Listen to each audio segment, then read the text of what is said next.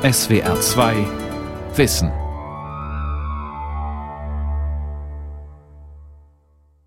Der Herz geht mir immer auf. Wenn ich runterfahre, ich fahre drei, vier Mal im Jahr nach Italien. Aber Brenner, schon die Sonne, die Berge, das ist Italien. Und in Deutschland, du bist wie ein Roboter. Wenn in Italien lebst du. Am Brennerpass beginnt für den gebürtigen Süditaliener Antonio Gagliardi eine andere Welt. Und er ist nicht der Einzige. Der Brenner. Nahbetrachtung einer Grenze. Von Helmut Frei. Auf dem Brenner, den 8. September abends. Hierher gekommen, gleichsam gezwungen. Endlich an einem Ruhepunkt, an einem stillen Ort, wie ich ihn mir nur hätte wünschen können notierte Johann Wolfgang von Goethe in dem Bericht über seine italienische Reise. 1786 übernachtete er in einem Gasthof auf dem Brenner. Mit der Kutsche war Goethe von Innsbruck her angereist. Und nun erwarte ich, dass der Morgen diese Felsenkluft erhelle, in der ich auf der Grenzscheide des Südens und des Nordens eingeklemmt bin. Der Gastwirt legte Goethe am nächsten Morgen nahe, abzureisen und sich anderswo Pferde und eine Kutsche zu mieten. Der Wirt hatte Besseres zu tun, als einem aufstrebenden deutschen Dichter zu Diensten zu sein. Und er brauchte seine Pferde. Ein Wohlfühlort ist der Brenner zu Goethes Zeit nicht gewesen. Und er ist es bis heute nicht. Für die meisten ist es nur eine Durchgangsstation, eine Schneise für Straße und Schiene. Oder seit kurzem wieder Abwehrstation gegen Flüchtlinge und Migranten. Die Marktgemeinde Brenner, italienisch Brennero, hat mit allen Teilorten 2100 Einwohner. Die Ortschaft Brenner, die auch dem Pass den Namen gab, gehört dazu. Sie ist ein Dorf an der Grenze. Mitten hindurch führt die alte Brennerstraße. Über sie rollte der gesamte Autoverkehr, bis sich 1972 die letzte Lücke der Brennerautobahn zwischen Innsbruck und Bozen schloss. Außerdem ist der Brenner eine Schlüsselstelle für die Gütereisenbahn, zwischen nördlichem und südlichem Europa. In den 1960er Jahren, als der Italientourismus in Schwung kam, lebten am eigentlichen Grenzort Brenner rund 1000 Einwohner. Heute sind es keine 150 mehr.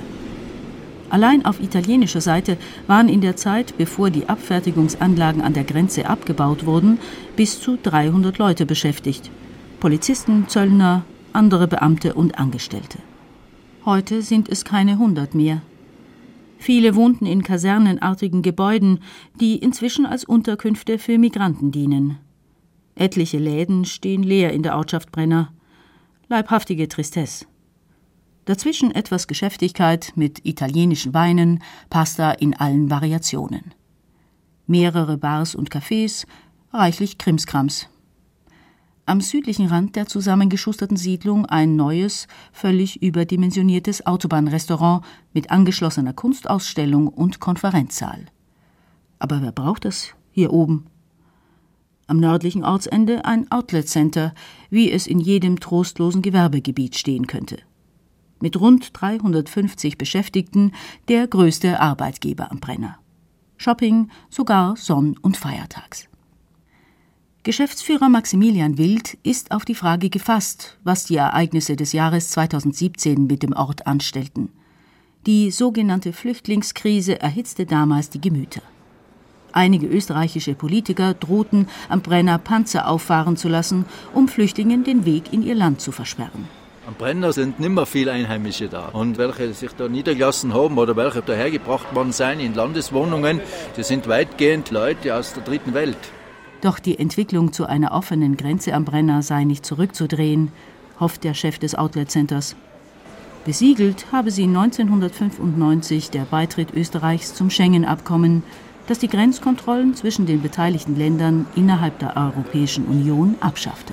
Es hat vorher schon angefangen, als 1992 die Zollgrenzen gefallen seien und 1995 der Beitritt zur EU gar nicht mehr viel ausgemacht hat und die endgültige Beseitigung der Grenzbalken, es waren ja keine Balken, es waren eigentlich nur pro forma Zöllner, die noch da gestanden sind und eigentlich gar nicht recht gewusst haben, was tun. 1998 ist auch das Personal abgeschaffen worden. Also es ist ja vorher schon so durchlässig gewesen, dass das die Leute gar nicht recht wahrgenommen haben. Und junge Leute, die wissen ja überhaupt nicht, die können sich gar nicht mehr erinnern, dass da jemals eine Grenze war. Auch Antonio Gagliardi kann sich an Zeiten der Schlagbäume und der schikanösen Kontrollen noch gut erinnern. In Süditalien aufgewachsen, zog er mit seinen Eltern 1969 ins schwäbische Uhingen. Seitdem ist er immer wieder zwischen alter und neuer Heimat unterwegs. Vor allem seit 1975, als er mit 23 Jahren in Uhingen seinen ersten kleinen Laden aufmachte. Er beschloss, zunächst nur nebenher, italienische Landsleute mit Salami, Schinken, Wein und anderen Lebensmitteln aus ihrer gemeinsamen italienischen Heimat zu beliefern. Antonio transportierte die Ware einst mit dem eigenen Fiat von Italien nach Deutschland. Immer über den Brenner. Er fuhr damals lieber über die Bundes- bzw. Staatsstraße, statt die etappenweise fertiggestellte, aber mautpflichtige Brennerautobahn zu benutzen. Und in Österreich ist ein Zoll gekommen, haben jede Karton plombiert. Ohne das ging nicht der damalige Zeit. Da waren strengende Gesetze über die italienische Dinge, äh, bei der Nudelsteuer drauf äh, und Spirituosa sowieso, Kaffeesteuer, Alkoholsteuer. Wenn du Schinken gebracht hast aus Italien, wenn du Salami gebracht hast aus Italien, ist der Doktor gekommen, hat den Schneider analysieren, weil Salami in Italien ist immer, immer ein bisschen weicher und in Deutschland härter. Mittlerweile betreiben die Gagliardis einen italienischen Supermarkt und ein Großhandelsunternehmen. Die Ware kommt mit großen Lkw über den Brenner. Die aufwendige Verzollung gehört der Vergangenheit an. Aber Personenkontrollen könnte es wieder geben, wenn sich Österreich noch stärker gegen Migranten und Flüchtlinge aus anderen Gegenden der Welt abschottet. Nach Jahren des offenen Grenzverkehrs wurden am Brenner inzwischen wieder schärfere Kontrollen eingeführt, was den Verkehr auch öfter aufhält und Staus verursacht. Am Bahnhof patrouillieren Polizeikräfte und zerren verdächtige Personen aus Zügen.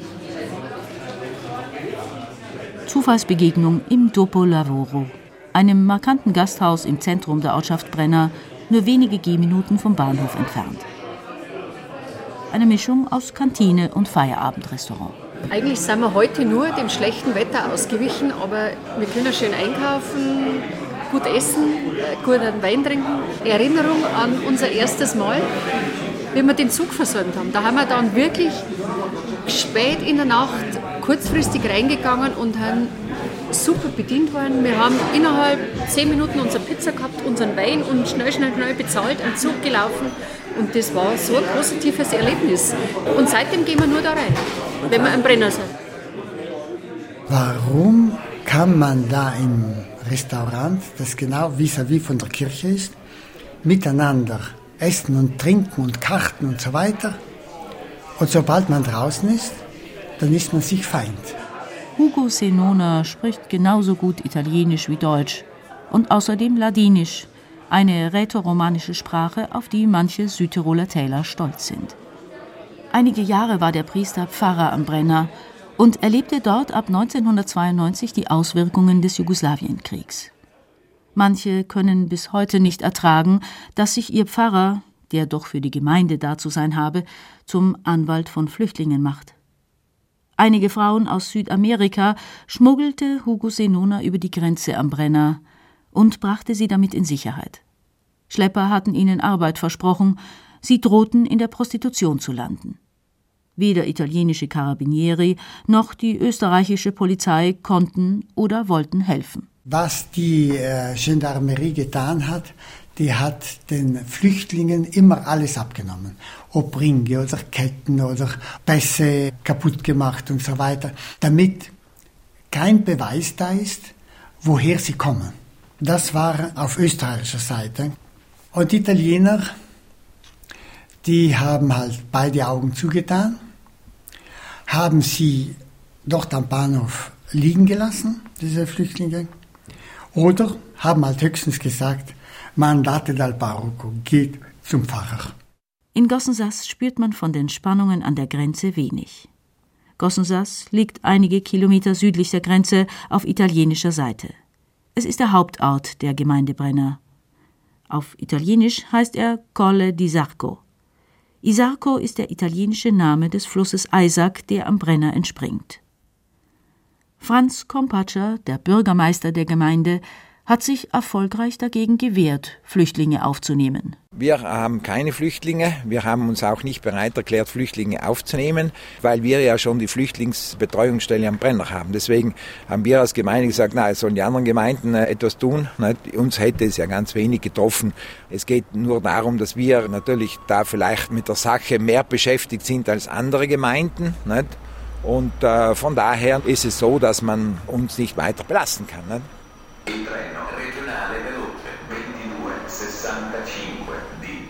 Vom Rathaus führt ein kleiner Weg hinunter zum Bahnhof von Gossensass.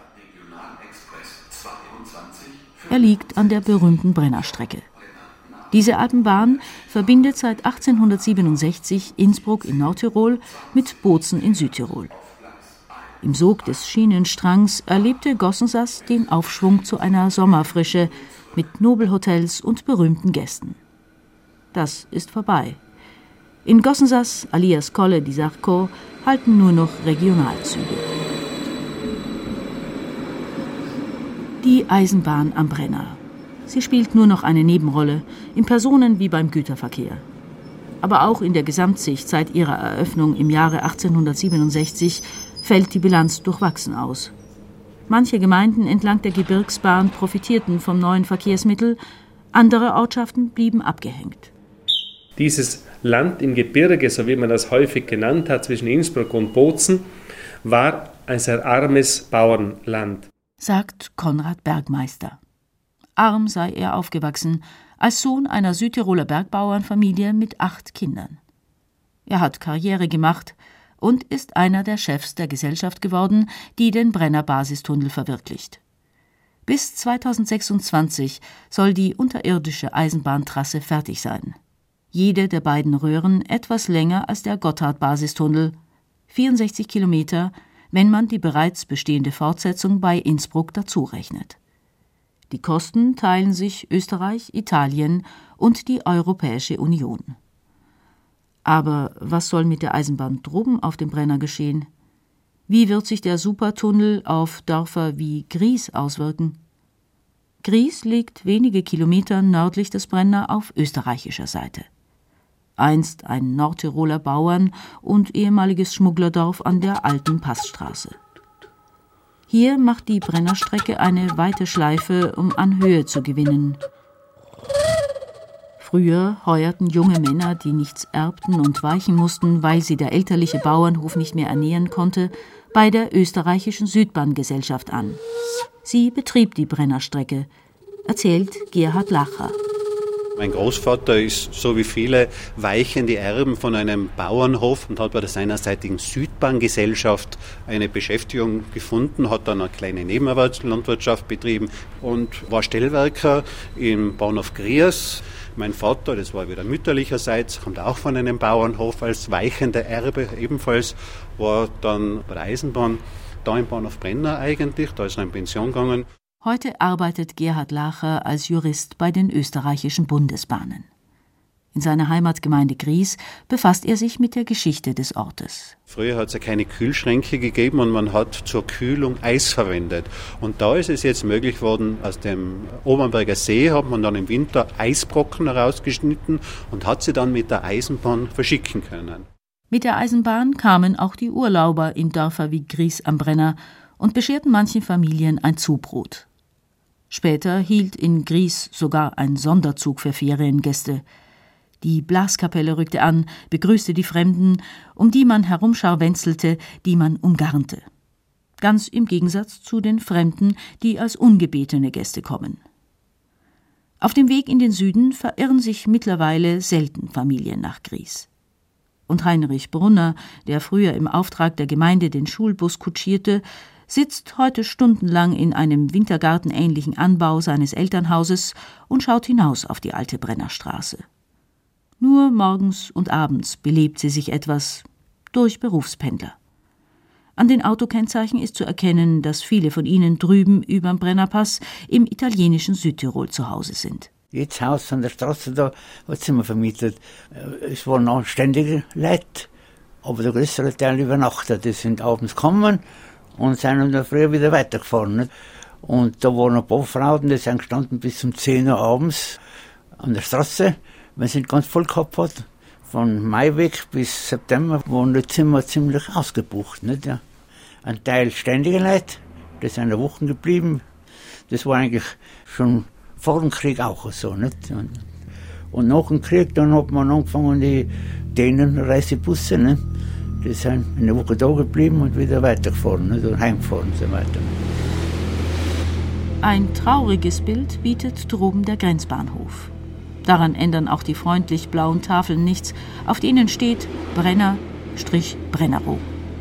Die italienische Staatsbahn bemüht sich, korrekt zu sein. Aber Bahnsteige für die Personenzüge sind stundenlang verwaist.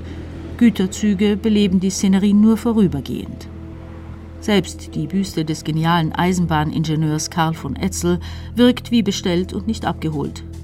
Etzel hat die Brennerbahn geplant. Geboren wurde er 1812 in Stuttgart. Sein Denkmal steht in einer Nische gleich neben der Bahnhofsbar, in der sich die wenigen Gäste verlieren. Dem trübsinnigen Charme dieser Einrichtung erliegen hin und wieder sogar Einheimische. Alles andere als einladend ist auch das Hauptgebäude des Grenzbahnhofs am Brenner, ein Symbol der martialischen Architektur im Geiste des italienischen Diktators Benito Mussolini. Als der Bahnhof gebaut wurde, hatte die italienische Staatsbahn darauf bestanden, dass er komplett auf italienischem Hoheitsgebiet stehe. Die italienischen Behörden misstrauten Österreich. Die italienische Eisenbahn weigerte sich sogar, das letzte kurze Stück der Strecke zwischen Innsbruck und Brenner zu elektrifizieren. Dort mussten Dampflokomotiven die Züge übernehmen. Als dann in Italien die Faschisten an die Macht gekommen waren und Hitler Deutschland den Anschluss Österreichs verwirklicht hatte, trafen sich 1940 und 1941 am Brenner Bahnhof Mussolini und sein Kumpan Adolf Hitler. Schon 1939 demonstrierten dort gut organisierte italienische Jungfaschisten und die deutsche Hitlerjugend ihre Verbundenheit. Der Brenner war sicher immer emotionaler wie die Grenze in Arnbach oder am Reschen, sagt Herlinde Menardi. Sie leitete das Volkskunstmuseum in Innsbruck, der Hauptstadt Tirols. Die Mutter von Herlinde Menardi stammt aus Südtirol. Auch deshalb reichen die familiären Bindungen der Volkskundlerin über den Brenner hinüber. In Bozen, der Hauptstadt der italienischen Provinz Südtirol, kennt sie sich genauso gut aus wie in der österreichischen Landeshauptstadt Innsbruck. Dennoch trennt der Brenner Nord- und Südtirol, auch kulinarisch. Ein Beispiel sind Schlutzkrapfen, die mit einer Siebkelle aus dem heißen Wasser geschöpft werden. Zweifellos ist diese Speise eine Südtiroler Spezialität, obwohl inzwischen auch Nordtiroler Gaststätten die halbmondförmigen Teigtaschen anbieten. Sie sind mit den italienischen Ravioli verwandt zum Beispiel wie ich Kind war, als bei uns da in Nordtirol Schlutzkopfen gegeben hat. Das hat man in Nordtirol nicht gekannt, das war eine fremde Speise. Das hat es gegeben, weil ich eine Südtiroler Mutter hatte. Und schlutzig war etwas, was grausig ist, also das hat man vom Namen her schon eigentlich nicht kopiert. Mehrere Grenzübergänge verbinden Italien und Österreich, aber der Brenner spielt dabei eine besondere Rolle, auch aufgrund seiner drückenden Vergangenheit. Italien hatte im Mai 1915 Österreich-Ungarn den Krieg erklärt. Er tobte auch in den Dolomiten, gar nicht weit entfernt vom Brenner. Italien gehörte zu den Siegermächten und bekam 1919 Südtirol zugesprochen, auf immer und ewig. Aus Südtirol wurde Alto Adige, was so viel bedeutet wie das Gebiet an der oberen Etsch. Die italienische Grenze wurde nach Norden zum Brenner verschoben. Bald machte das Wort von der Unrechtgrenze die Runde. Mussolini war entschlossen, an ihr festzuhalten. 1926 erklärte der oberste Anführer der italienischen Faschisten im italienischen Parlament, was er mit Südtirol, mit Alto Adige, vorhatte. Er werde dieses Land italienisch machen. Deutsche Einwohner bildeten damals eine starke Mehrheit in Südtirol. Doch die deutsche Kultur und Sprache wurde fortan unterdrückt. Das nahm sogar Adolf Hitler in Kauf, der die Unterstützung Mussolinis für seine eigenen Pläne brauchte. 1939 mussten sich die deutschsprachigen Südtiroler entscheiden, wer von ihnen als Italiener weiter hier leben und wer lieber deutsch bleiben und nach Deutschland übersiedeln wollte. Deutsche Orts- und Familiennamen in Südtirol wurden in italienische umbenannt. An den Schulen durfte nur noch Italienisch unterrichtet werden.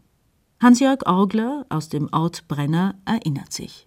Da war auch eine Italienischlehrerin und die war ganz eine gehässige Madame. Und dann hat sie, was wir da in den Stoff gar nicht gehabt haben, hat sie was gefragt und dann habe ich es auch nicht gewusst.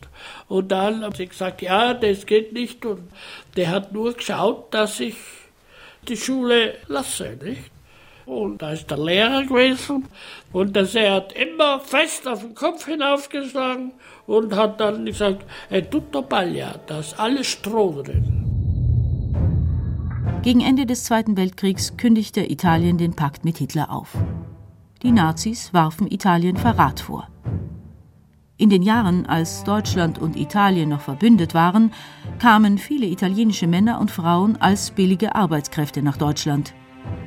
Wer sich von ihnen nicht retten konnte, landete nun in Konzentrationslagern. Viele wurden gefoltert und starben, andere kehrten nach dem Krieg völlig entkräftet über den Brenner in ihre Heimat Italien zurück. Dieses Kapitel deutsch-italienischer Beziehungen passt nicht ins Bild der großen Freundschaft.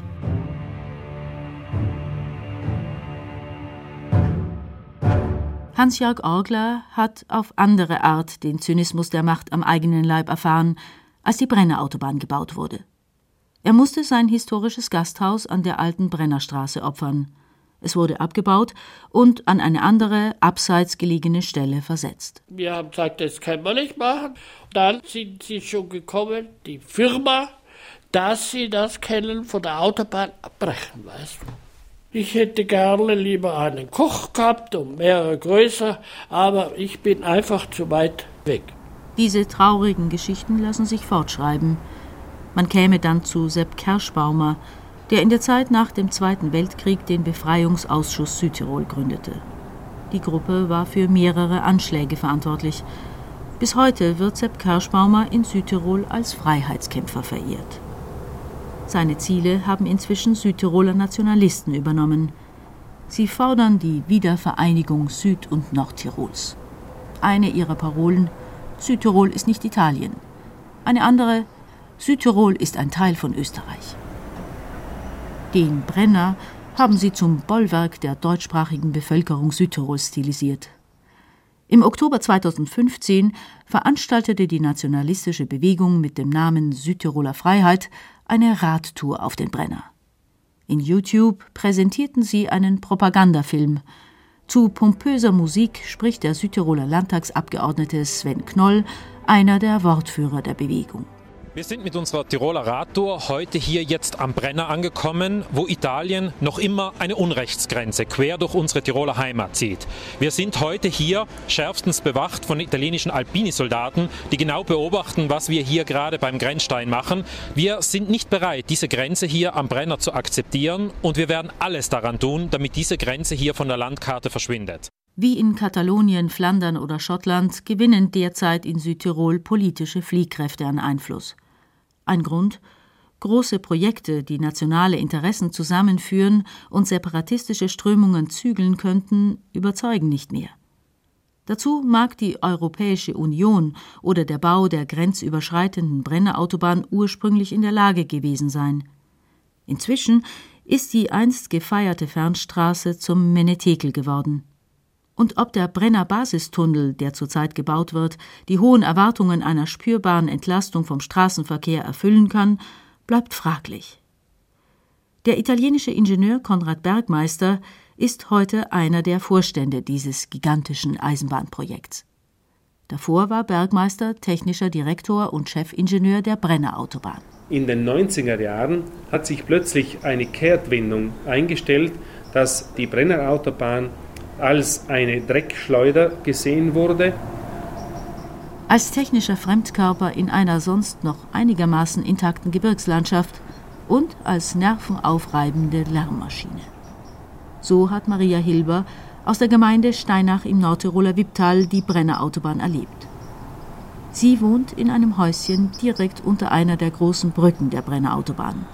Dort sind ihre sechs Kinder aufgewachsen. Das Ehepaar Hilber musste mit diesem Standort Vorlieb nehmen. Ursprünglich hätte die Brennerautobahn weiter oben verlaufen sollen, sie hätte die Hilbers dann nicht beeinträchtigt. Als die Pläne geändert wurden, sei der Rohbau ihres Hauses bereits fertig gewesen, also musste die Familie kapitulieren und eine Autobahn über ihren Köpfen in Kauf nehmen. Bereits 1972 hat Maria Hilber die Bürgerinitiative Lebenswertes Wipptal mitbegründet. Die Brücke, unter der Maria Hilber lebt, beherrscht die Silhouette ihres Dorfes. Die Brückenwiderlager haben nicht funktioniert. Die haben bei jedem LKW ein Explosionsgeräusch gemacht. Die Kinder haben danach geschrien. Kein Mensch konnte mehr schlafen. Und da haben wir gekämpft, dass sie diese Widerlager reparieren oder neu machen. Ja.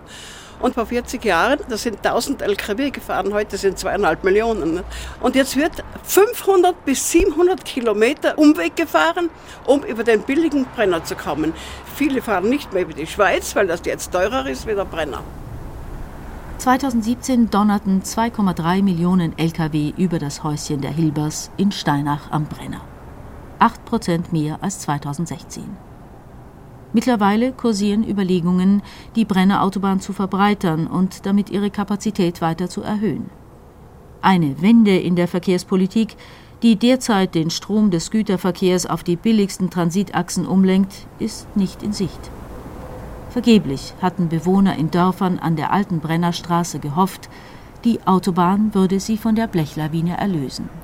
Die haben sich erwartet, dass im Ort kein Verkehr mehr ist. Ja, die haben geträumt, so wie sie es früher gehabt haben, dass in den Gastlokalen die Tische heraus stehen und dass die Leute herumstehen, nach den Kirchen am Sonntag zum Beispiel. Und es sind damals 6000 äh, PKW pro Tag durchgefahren und die Leute glaubten, das hört auf. Es war aber nicht so. Ganz im Gegenteil, die Autobahn war voll und die Bundesstraße war voll. Mit einer Wende zum Besseren ist derzeit nicht zu rechnen. Auf der Brenner Autobahn werden die Lkw-Kolonnen noch länger. Zusätzlich droht die Flut der Pkw, nicht zuletzt vor und nach Feiertagen, auch untergeordnete Straßen zu verstopfen. Die Eisenbahn kriecht hinterher und kann dem Straßenverkehr über den Brenner kein Paroli bieten. Der Brenner ist zu einer Schmerzgrenze geworden. Die Welt verstehen. Jeden Tag. SWR2 Wissen. Manuskripte und weiterführende Informationen zu unserem Podcast und den einzelnen Folgen gibt es unter swr2wissen.de.